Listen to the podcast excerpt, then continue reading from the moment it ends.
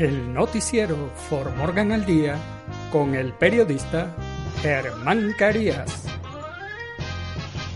Usted se enterará de noticias, deportes, sucesos, investigación, actualidad. Lo que sucede en Fort Morgan, Colorado y el mundo. De lunes a viernes, en sus dos ediciones a las 12 del mediodía y a las 6 de la tarde, por Juan FM 93.1. El noticiero For Morgan al Día con el periodista Germán Carías. Recuerde, de lunes a viernes, en sus dos ediciones, 12 del mediodía y 6 de la tarde, el noticiero For Morgan al Día con el periodista Germán Carías.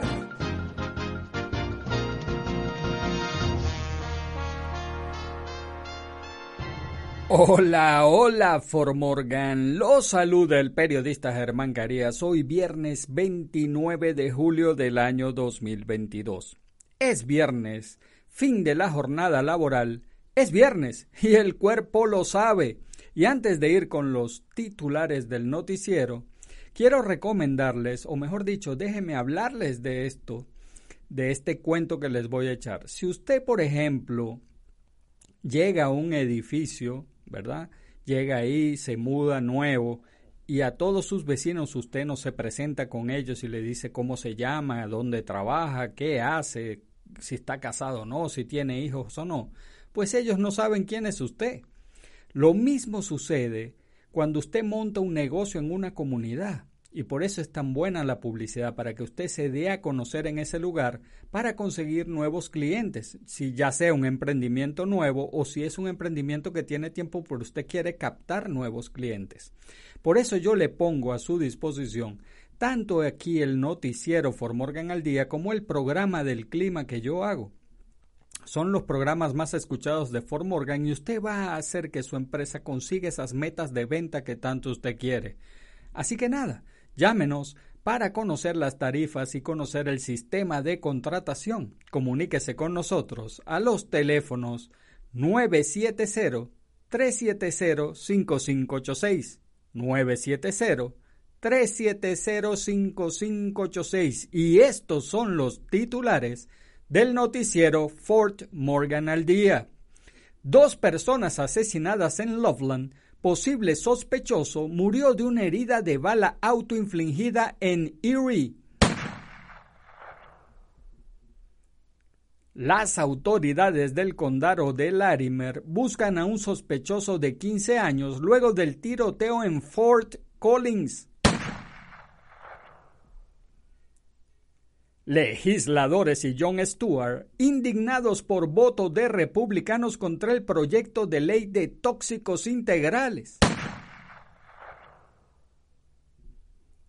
Inundaciones en Apalaquia Central matan al menos a 15 personas en Kentucky.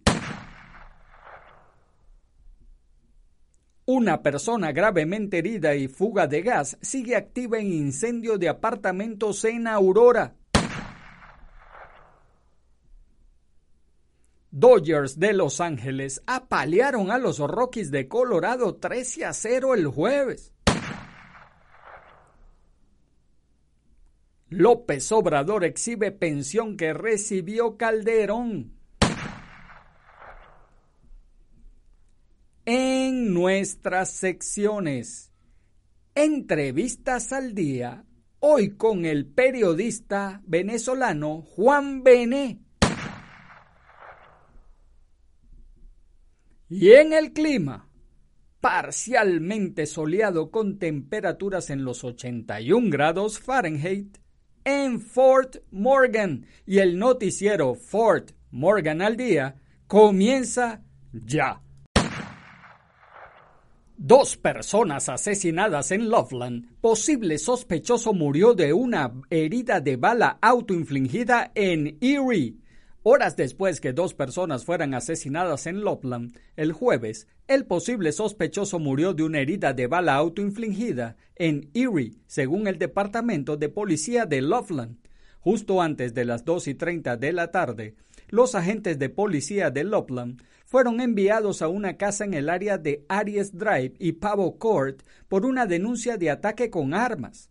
Según la policía de Loveland, los menores le, dijeron al despachador del 911 que se estaban escondiendo dentro de la casa después de que dispararon a dos personas. No se sabía si el sospechoso todavía estaba en la casa en ese momento.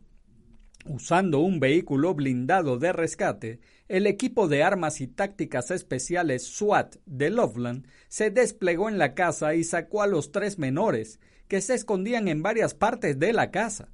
El equipo SWAT despejó la casa y no encontró al sospechoso, a quien la policía de Loveland identificó como Javier Acevedo de 49 años. Los investigadores descubrieron que Acevedo conducía un Volkswagen Jetta gris 2019 y posiblemente estaba armado y era peligroso. Las autoridades fueron conducidas al 600 Grinson Place en Erie después de que se viera un posible sospechoso portando lo que parecía ser un arma larga, dijo la policía de Loveland en un comunicado de prensa.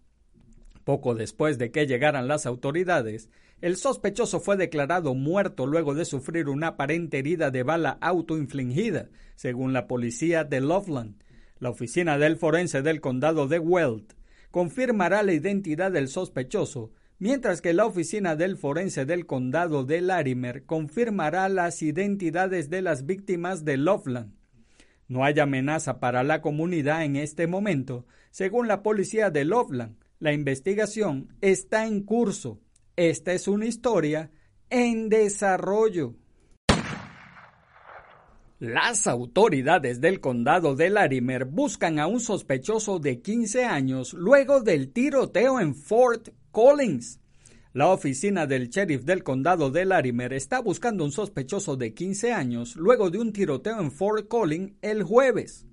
Justo después de las 4 de la tarde, la oficina del alguacil recibió informes de un tiroteo afuera de una casa en la cuadra 400 de South Overland Trail en Fort Collins. Cuando llegaron los agentes, encontraron a un hombre de 28 años que sufría múltiples heridas de bala. Fue llevado a un hospital local. Los investigadores identificaron a Keegan Pixley Johnson de Fort Collins de 15 años como el sospechoso. Pixley Johnson y la víctima se conocen según la oficina del alguacil. Pixley Johnson mide 5 pies y 8 pulgadas de alto, pesa 130 libras, tiene cabello castaño y ojos azules. Fue visto por última vez con una sudadera con capucha negra y pantalones negros. Es buscado por intento de asesinato en primer grado y posesión de un arma de fuego por parte de un menor. También existe un multiplicador de, de pena de delincuente juvenil agravado. Se cree que Pixley Johnson está armado y es peligroso, según la oficina del alguacil. Si lo ves, no te le acerques a él y llama al 911. Cualquier persona que tenga información sobre el tiroteo debe llamar a Crime Stoppers al 970-221-6868. Quienes llamen pueden permanecer en el anonimato y posiblemente ganar una recompensa en efectivo. Legisladores y John Stewart indignados por voto de republicanos contra el proyecto de ley de tóxicos integrales. Estoy acostumbrado a la hipocresía, pero no a la crueldad exclamó el comediante John Stewart mientras unía a los legisladores y defensores que presionan para aprobar la ley de promesas para abordar los tóxicos integrales PACT de 2022. Stewart, quien ha sido un defensor implacable de los veteranos militares, expresó su enojo en voz alta el jueves frente al Capitolio de los Estados Unidos, junto con John Tester, quien también ha sido un defensor abierto del proyecto de ley. Se hicieron duras críticas a los senadores republicanos que, según sus defensores, expresaron su apoyo para ayudar a los veteranos estadounidenses, pero luego votaron en contra del proyecto de ley que busca aumentar el gasto de atención médica y beneficios por discapacidad durante la próxima década en unos 300 mil millones de dólares. PBS informó que la legislación pondría a disposición más opciones de atención médica para millones de veteranos que sirvieron en Afganistán e Irak y que estuvieron expuestos a sustancias tóxicas en el aire durante su servicio independientemente de su conocimiento de cualquier discapacidad relacionada con el, su tiempo de servicio militar. Los veteranos que dicen haber estado expuestos a varias quemaduras tóxicas mientras servían en el extranjero dicen que sufrieron diversas dolencias como enfermedad pulmonar obstructiva crónica, cáncer o diversas afecciones respiratorias. Inundaciones en Apalaquia Central matan al menos a 15 personas en Kentucky. El gobernador de Kentucky, Andy Beshear, confirmó a CNN el viernes por la mañana que el número de muertos subió a 15 y podría aumentar después de las grandes inundaciones en el centro de Apalaquia. La familia de Crystal Holbrook comenzó a trasladar sus posesiones a un terreno más alto, mucho antes del amanecer, corriendo para salvarlas de las crecientes inundaciones que amenazaban el sureste de Kentucky. Su familia corría en la oscuridad para mover vehículos, casas rodantes, remolques y equipos. Pero a medida que el agua seguía subiendo el jueves, dejando al menos 15 muertos y cientos sin hogar en Kentucky, comenzaron a preocuparse de que podrían quedarse sin terreno más alto. Sentimos que habíamos quitado obstáculos de la mayor parte del camino, dijo Holbrook, pero en este momento todavía estamos moviendo vehículos incluso a terrenos más altos. El terreno más alto se está volviendo un poco difícil. Lo mismo sucedió en toda la región, ya que se avecinaba otra ronda de lluvias en un área ya golpeada por días de lluvias torrenciales. La tormenta envió agua a borbotones desde las laderas y los lechos de los arroyos en los Apalaches, inundando casas, negocios y carreteras. Los equipos de rescate utilizaron helicópteros y botes para recoger a las personas atrapadas por las inundaciones. Parte del oeste de Virginia y el sur de Virginia Occidental también se vieron afectadas por las inundaciones. Una persona gravemente herida y fuga de gas sigue activa en el incendio del apartamento de Aurora. Una persona resultó gravemente herida en un incendio en un complejo de apartamentos de Aurora la madrugada del viernes. Todavía hay una fuga de gas activa en la cuadra 16300 de East Radcliffe Place, donde un incendio ahora está bajo control según Aurora Fire Rescue. Los bomberos fueron llamados a la escena por primera vez poco después de las 3 y 30 de la madrugada por un informe de un incendio en el complejo de apartamentos de dos pisos encontraron a una persona que necesitaba atención médica y Aurora Fire Rescue dijo que las lesiones de esa persona se consideran potencialmente mortales. Aurora Fire Rescue informó que el fuego estaba bajo control a las 4 y 48 de la madrugada, pero la fuga de gas aún estaba activa en ese momento. No está claro qué tan gravemente se dañaron los apartamentos o cuántas unidades se vieron afectadas. Dodgers de Los Ángeles apalearon a los Rockies de Colorado 13 a 0 el jueves. Tyler Anderson y dos relevistas, incluido el jugador de cuadro Hanser Alberto, se combinaron en un lanzamiento de siete hits y los Dodgers de Los Ángeles usaron otro comienzo rápido para apalear a los descuidados Rockies de Colorado 13 a 0 el jueves por la noche. Tria Turner conectó tres hits para Los Ángeles, incluido un doble productor de tres carreras. Gavin Lux también conectó tres hits y Will Smith terminó con dos hits y tres carreras impulsadas. Un día después de tomar una ventaja de 6 a 0 en la primera entrada contra Washington, mientras rompían una racha de dos juegos, los Dodgers, líderes de la Major League Baseball, anotaron dos carreras en la primera entrada y cuatro en la segunda contra José Ureña. La décima victoria de Los Ángeles en 12 juegos extendió su ventaja en la división oeste de la Liga Nacional a 12 juegos sobre San Diego, el máximo de la temporada. Anderson permitió cuatro hits y ponchó a cuatro con su ex equipo, el único club que ha perdido esta temporada. Casi el único problema que tuvo el All-Star fue reducir su efectividad a 2.61.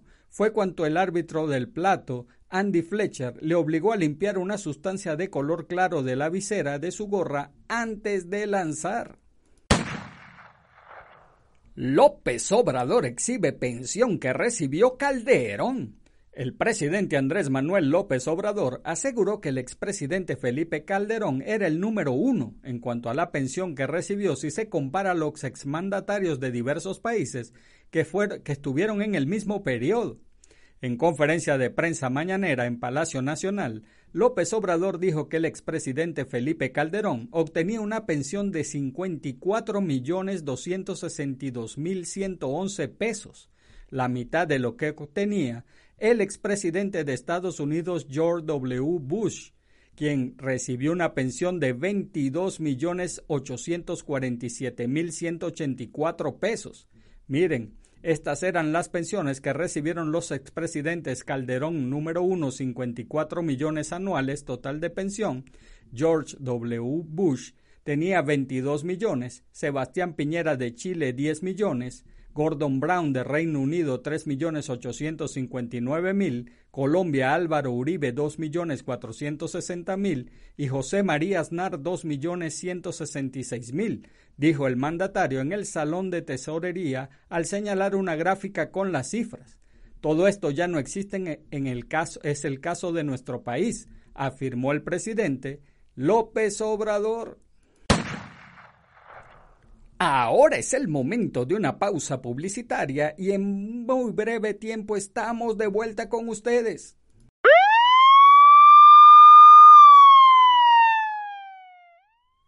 El Departamento de Policía de Fort Morgan te invita al evento Barbecue with the Blue, un evento gratuito que busca la unión de la ciudad mientras se fortalecen las asociaciones comunitarias y el espíritu de la ciudad. El martes 9 de agosto es la cita a las de 4 de la tarde a 8 de la noche en el City Park, al lado de la biblioteca.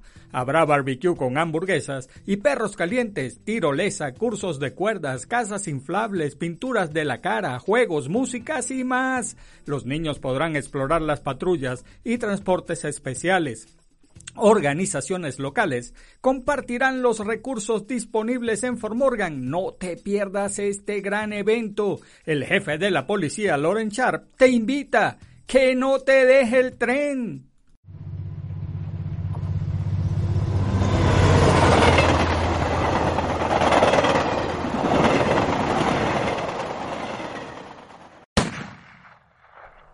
En nuestras secciones Entrevistas al día, hoy con el periodista venezolano Juan Bene.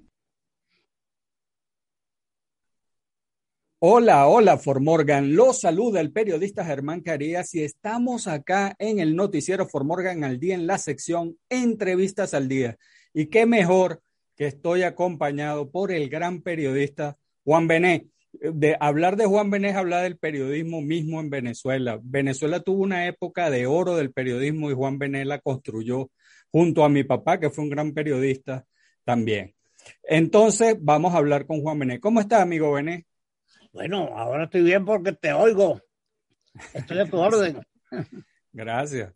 Este, y lo que quiero hablar con ustedes, ¿por qué traje a Juan Bené al programa? Juan Bené es un periodista venezolano, pero es muy conocido en México.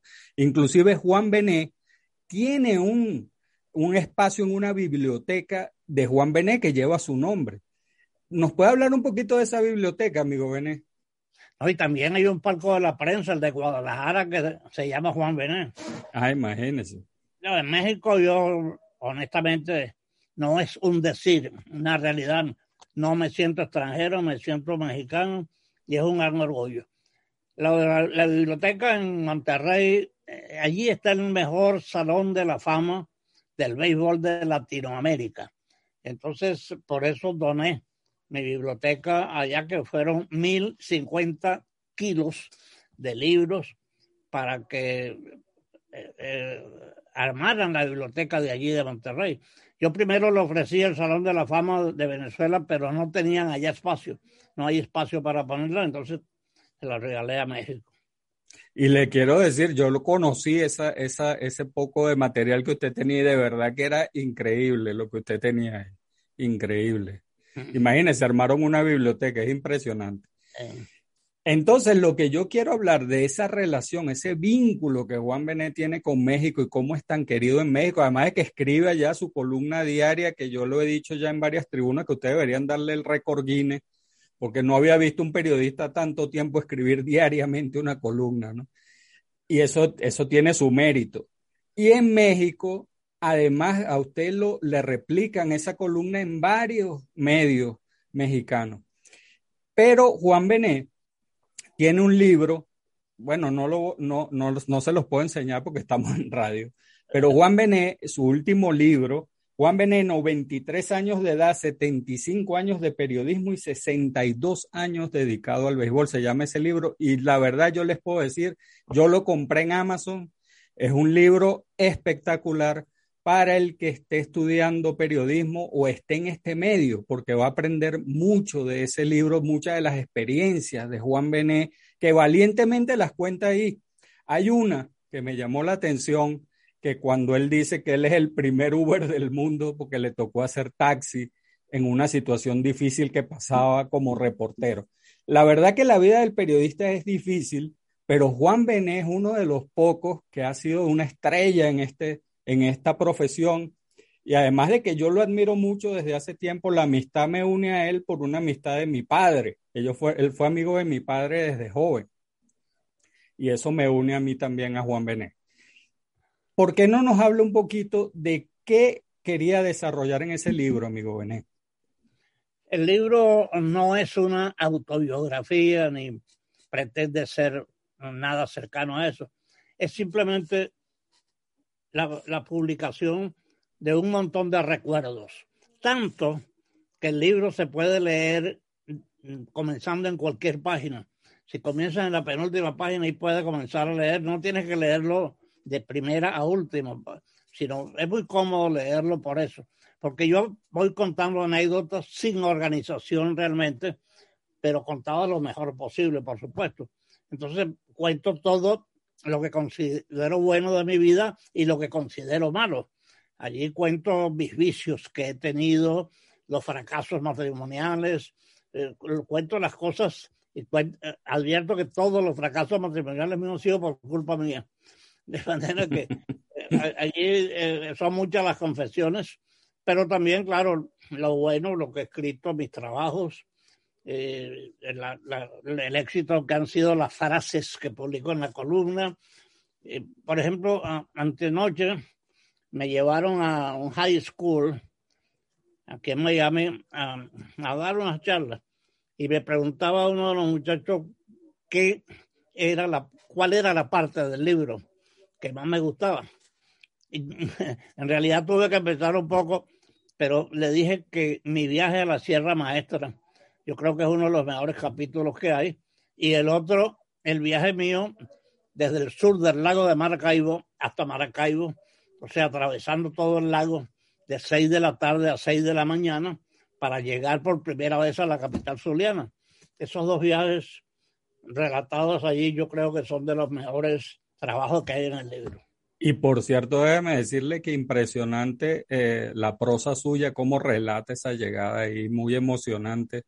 Además de que eh, yo recuerdo en muchas veces que nosotros hablamos cuando usted me contó eh, de dónde venía el nombre Juan Bené eh, por Clemente Robaina y que usted hacía teatro con él. Y esa llegada a Maracaibo, usted la cuenta ahí, cuenta cosas que no me contó en aquella oportunidad y yo me divertí mucho leyendo ese libro. Me divertí mucho, además de que me emocioné, ¿no? Ahora, del libro a mí como periodista me gusta más, claro, la parte periodística. Cuando habla de su Premio Nacional de Periodismo, todos los reportajes que hizo, lo que usted ha logrado en el periodismo. Hay una parte que me interesaría le habláramos a los radioescuchas ahora por el, usted sabe, por esta fiebre que hay con las redes sociales y los blogueros y toda esta cosa y cómo se quiere desvirtuar el periodismo. Y hay una parte del libro que usted habla de que a usted le ofrecieron un proyecto con unos blogueros y que lo que no querían que se corrigieran los, los blogueros, ¿no?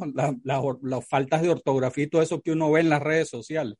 Y yo digo, sea un periodista, su profesión, señor Bené, a nosotros nos corregían en las redacciones de los periódicos. Entonces, ¿por qué no se van a corregir a los blogueros? Pregunto yo. Bueno, esa oferta fue en Miami. Tenían el proyecto, afortunadamente no, no, ha aparecido esa publicación de un periódico que publicara todos los mensajes de las redes sociales y de los blogueros y esas cosas, sin corregir ni nada, como tú dijiste, sino publicado allí. Y me querían encargar a mí de recopilar eso para publicarlo. Y yo, por supuesto que el no mío fue gigantesco, porque yo considero que eso no es periodismo, a pesar de que ahora están abriendo puertas de colegios de periodistas para esta gente que lamentablemente no escribe como debe escribirse, ni piensa como debe pensarse para ser un comunicador. Exactamente, fíjese, hay una cosa que yo hablo mucho con los muchachos de las escuelas de periodismo aquí en Colorado. El, ahorita en las redes sociales debería hacerse no solo verificar una sola fuente, habría que ir dos y tres fuentes, porque a veces por la premura quieren dar una noticia y no se sabe si eso es real. ¿De dónde salió esa noticia? ¿Quién se la dijo? ¿Cómo fue? No tienen idea del mundo periodístico y cómo ubicar la fuente de información. Entonces, es un error, pienso yo, por lo menos lo que está pasando en nuestro país, en Venezuela, ese cambio que le quieren dar a la ley de ejercicio del periodismo con el periodismo ese alternativo de redes sociales. Bueno, lo que ocurre es que el periodismo es preparación, ¿no? Hay que prepararse para ser periodista. Yo empecé a trabajar en periódicos sin haber estudiado periodismo realmente, porque en Venezuela, como tú sabes, no había escuela de periodismo. A uno le preguntaban al director de periódico, ¿tú eres bachiller? Sí, cómo no. Ah, entonces eh, entra de reportero, mañana eres reportero. Sin embargo, la visión de Miguel Ángel Capriles, que yo agradezco mucho, fue invitarme a hacer un curso de periodismo en Cuba un curso de periodismo que era a distancia, exclusivo para reporteros activos en varios países. Entonces uno estaba todo el año allí trabajando y el último mes se iba a La Habana a presentar un examen de 30 días. Allí tuve de profesor Eladio Secá, de Zapici de Porras, a una cantidad de eminentes señores del periodismo cubano que me enseñaron todo eso que tú dices que le falta a los blogueros y a los sociales. Pero, pero hay una gran diferencia, amigo Bené, porque mi papá también empezó sin haber estudiado en la universidad porque no había escuela de periodismo en Venezuela, como usted bien lo dijo. Ustedes empezaron a trabajar en las redacciones de los periódicos y habían grandes profesores. Usted tuvo a Ciro Bravo Urdaneta, imagínese usted, tremendo periodista. Joaquín Arajo Ortega. Imagínese. Entonces, pero estos blogueros, estos de redes sociales, están desde su casa, desde una computadora y desde ahí hacen todo. No tienen nadie que les enseñe lo que están haciendo. Sí, no hay guía, no hay. Imagínate, eh, a mí me tocó además Ugas Morán, eh, el, ciudadano Granados, Januario Granados, y después en Caracas Oscar Llanes. Imagínese. Oscar fue un maestro de, de centenares de reporteros, ¿no?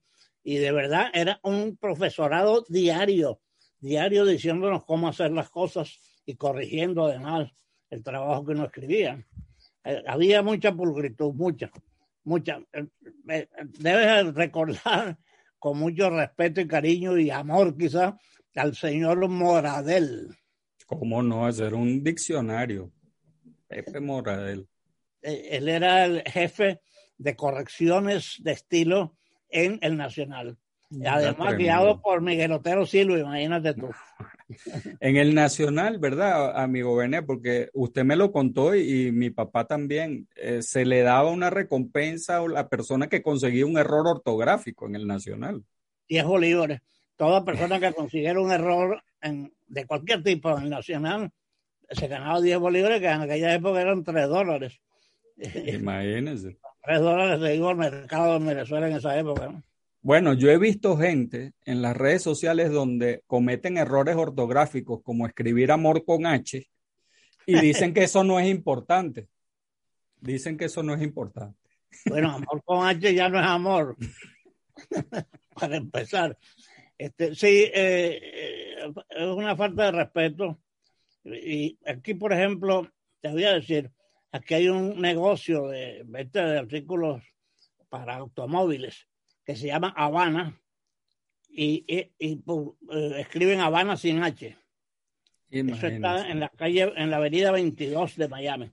Y yo fui al negocio y dije que es el propietario aquí, mucho gusto, no señor muy amable. Y le pregunté, mire, ¿por qué usted le puso este nombre Habana sin H? Entonces me escribió en un papel, ¿cómo pronuncia usted esto? Habana con H. Yo le dije, bueno, Habana. ¿Y esto? Habana sin H. Habana. Entonces, ¿por qué me voy a molestar en ponerle una? Imagínate tú qué explicación. Imagínese usted. Bueno, sí, algo así sucede con esa gente en las redes sociales. Ahora, amigo Bené, vamos a aprovechar el tiempo para decirle a la gente aquí de México, que son bastantes eh, oyentes mexicanos, cómo pueden conseguir este maravilloso libro. Juan Bené, 93 años de edad, 75 años de periodismo y 62 años dedicado al béisbol. Bueno, eh, está en Amazon. Eh, es el medio que que se interesó en el libro y, eh, a mí me gusta, claro, desde luego, Amazon. Me han dicho que está entre los libros de mayor venta y me dicen que ellos le dicen la verdad a los interesados, que, si, que si es un fracaso también se lo dicen, mira. Sí. En, lo que agradezco mucho en realidad. Que, quisiera eh, compartir contigo y con los queridos eh, amigos oyentes que publico en el libro con con la columna, ¿no? Aquí tengo unas de la Pimpi, por ejemplo, que la Pimpi se ha hecho famosa en la columna. Dice, hay matrimonios que terminan bien y otros que duran toda la vida. sí. Otra frase de la. La primera mujer que dijo, no tengo nada que ponerme, fue Eva. Eh, de la Pimpi. Mi vecina es tan exigente que encontró su príncipe azul, pero era azul cielo y ella lo quería azul marino. también hay, bueno, hay varios personajes allí que me hacen el favor de mandarme sus frases, como Pacomio, por ejemplo. Pacomio dice, pelotero de los astros con dificultades urinarias es astronomía. Astronomía. Sí. Está bueno. De Pacomio. Lo declararon perverso porque pintó la última cena con Jesús y los apóstoles comiendo mofongo, pabellón y tacos de cochinita. Lo. Otra de Pacomio, el queso más feliz es el queso soltero. Y el queso una frase de la columna. También allí reproduzco una serie de reportajes que he publicado y además comento mucho eh, yo creo que la mayoría eh, son cosas no publicadas que comento en el libro con mucho cariño.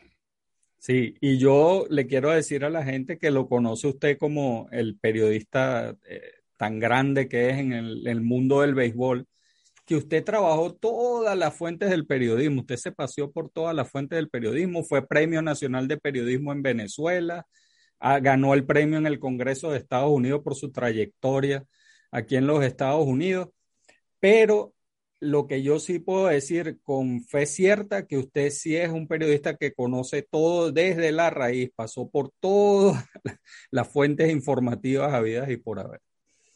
Y eso está reflejado en este libro para el estudiante de periodismo, para el que quiera aprender de esta profesión, inclusive los mismos de redes sociales, si quieren aprender un poco con el periodismo, aquí lo tienen en este libro, ¿no?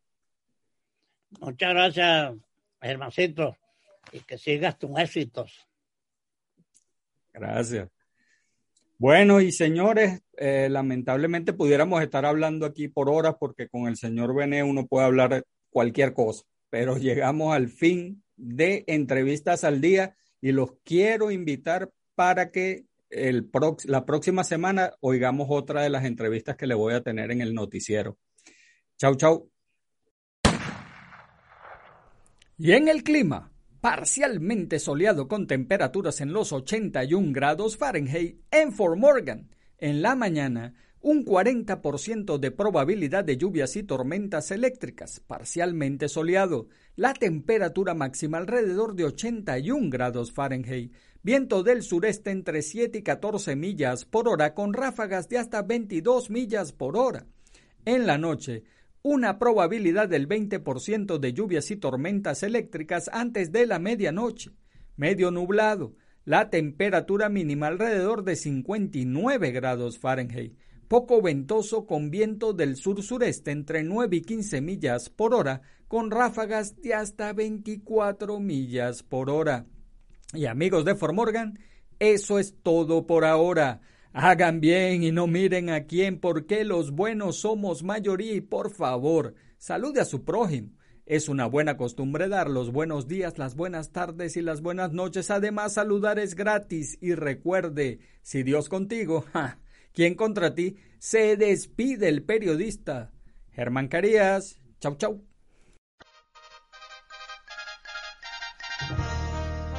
El noticiero For Morgan al Día con el periodista Germán Carías. Usted se enterará de noticias, deportes, sucesos, investigación Actualidad. Lo que sucede en Fort Morgan, Colorado y el mundo. De lunes a viernes, en sus dos ediciones a las 12 del mediodía y a las 6 de la tarde, por Juan FM 93.1. El noticiero For Morgan al Día con el periodista Germán Carías. Recuerde, de lunes a viernes, en sus dos ediciones, 12 del mediodía y 6 de la tarde, el noticiero For Morgan al Día con el periodista Germán Carías.